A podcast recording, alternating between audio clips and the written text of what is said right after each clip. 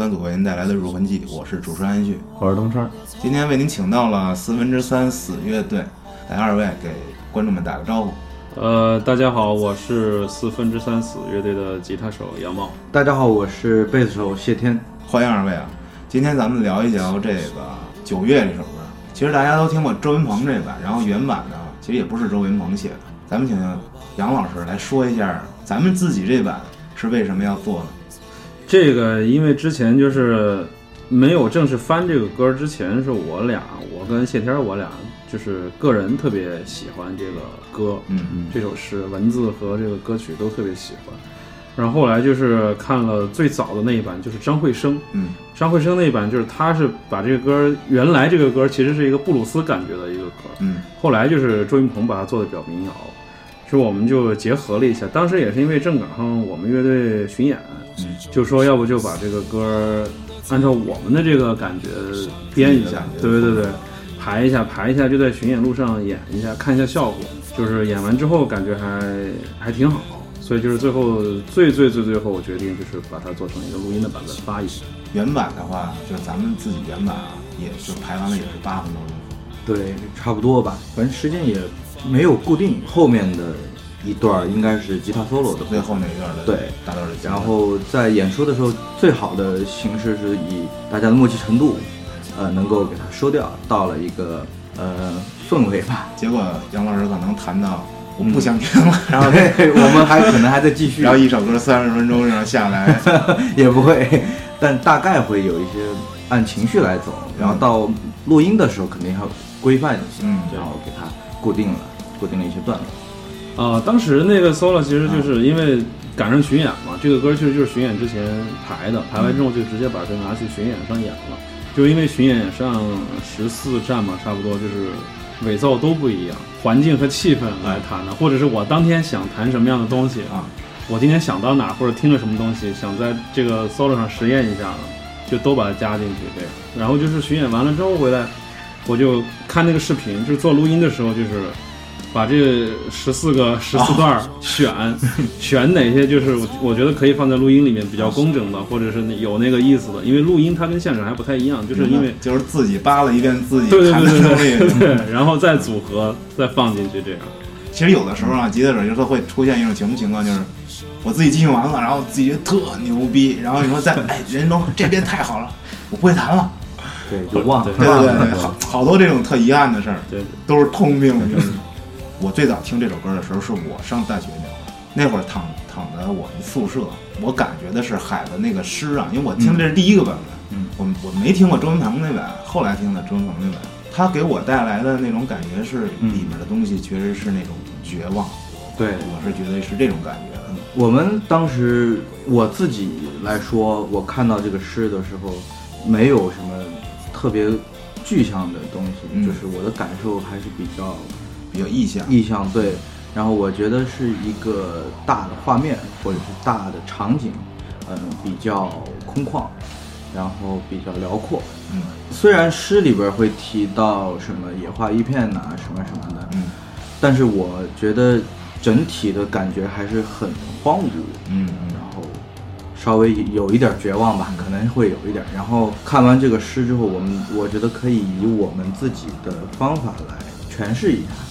一种我们的表现形式，给它重新做一下，以我们的理解加上我们自己的创作的习惯、自己的风格，对对对，然后去表现，所以才有这样的一个改编版本。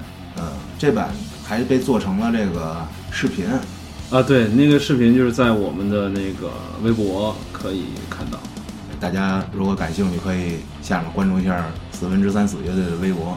好，咱们现在一起来听这首《九月》。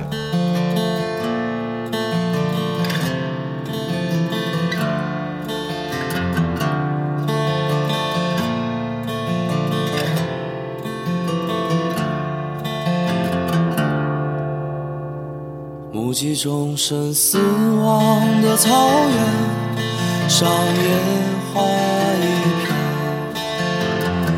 远在远方的风，比远方更远。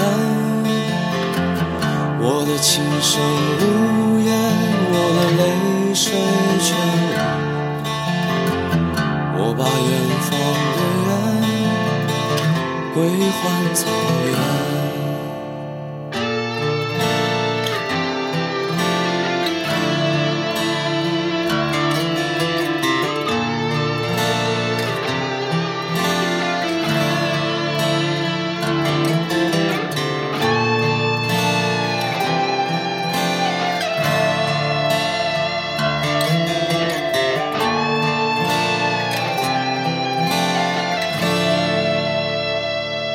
击众生死亡的草原，上野花一片。远在远方的风，比远方更远。我的琴声呜咽，我的泪水全入。我把远方的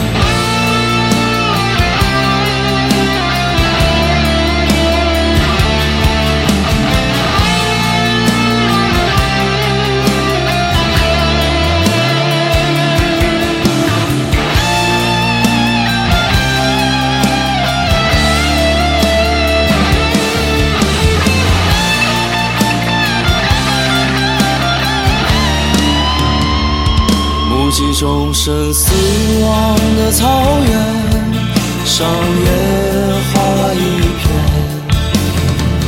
远在远方的风，比远方更远。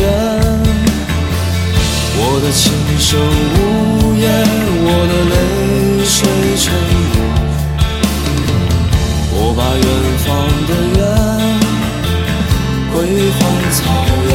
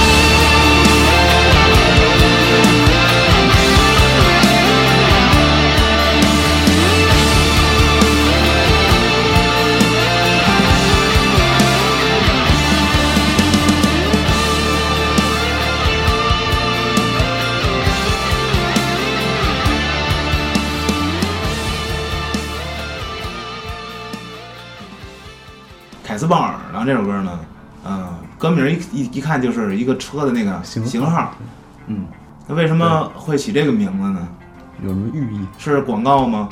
呃，这个还真不是，就是因为这个歌儿这个名字和这个歌的内容其实就是写车的，嗯就是这个对，因为就是我上大学的时候，就是老是坐这个这个型号的大巴车回家，嗯就是穿梭在那个学校和我家的那个路上，是在四川重重庆。呃，成都，啊成都，对对对，因为我在成都上大学嘛，那会儿。就回家的时候就是坐这种坐这个型号的车回家的，每次都是。回家的时候，在这个车上的见闻啊，所闻。对，那有什么那个有有趣的经历来给大家分享一下？就是以前前些年，就是一几年的时候，这样一四一五年嗯、一三年这种，就是那会儿那种大巴车省那种叫什么省际大巴车嘛，嗯。就是对。有有点长途。对对，有点长途的意思，因为坐车还得坐三四个小时那种，就是司机会在车上放那种就是什么钢管舞啊，或者夜总会那种啊。晚会的那种。给大家一种娱乐对解个闷儿。对，解个闷儿，或者是你看车上就是带的什么鸡鸭狗猫，就是都非常生活对对对。动物园。要搁搁老美啊，英国可能他们就造起来了，就那种就公路的感觉，摇滚乐，可能中国的那种氛围不太一样，就是突然让我想起那个画面，就是那个老司机带带我那个 MV 那种感觉。对一个意思。其实还是拿这个车这件事儿来形容当时那一段时期的自己的感觉是这样的。对，那讲讲那一段时期，都是上大学那会儿，对于音乐这一块儿是怎么理解的？因为我本身学的那个专业吧，嗯就是应该其实也不叫古典音乐，就是你按严格一点说是严肃音乐。严肃音乐。对，因为我是学美声的，我在大学学的专业是那个德语和意大利语的那个艺术歌曲。哦然后来来来一段，来一段，呃 这会儿不行了，来一段卷舌。哦，bravo，哦，你看，你看，你看，你看，你看，这东西我就一直学不会。对，什么 bravo、grazie 啊哎这种，类似于这种东西，就是它是就是很条条框框的这些。嗯，就当然就是它它有好的地方，也有不好的地方，这这个就另说。但是当你接触到另外一种形形态音乐的时候，比如我们自己玩金属乐队这样的东西，就是对你的这个反差也好，还是说冲击力也好，就是很有意思的一个东西。所以就是你平时在唱唱一首歌，然后你周末或者是业余时间来弹电吉他的时候，那种感觉特别有意思。其实比如说你想能融合到一块儿的。对对对对，但是可能你要表达同样的内容，但是用不同的音乐形式表达出来，那个情绪就不一样。我认识的好多朋友啊，就是玩那种重型的，就是非常极端的那种啊，各种死。他们居然学习都特别好，然后老师，对，然后啊 乐理都特别好，然后琴弹的就一天啊就练琴，然后人在生活中特别谦虚，嗯嗯，然后在台上呢你就感觉我的天呐，就有点害怕，对吧？大众们可能一看啊，你们这太燥了，有点接受不了，可能生活中也是一狂放的人，所以大众老有一种误区，觉得摇滚乐这种东西血腥暴力，然后无法接受，其实并不是这样的。对，其实我反而觉得是他，你一说这种东西，他就说哦怎么怎么样，就是，在他心里面这个事儿就有点妖魔化了。对对对对对，就是一种主观意义上的认知。嗯对好，那咱们来一块儿欣赏这首《凯斯鲍尔》。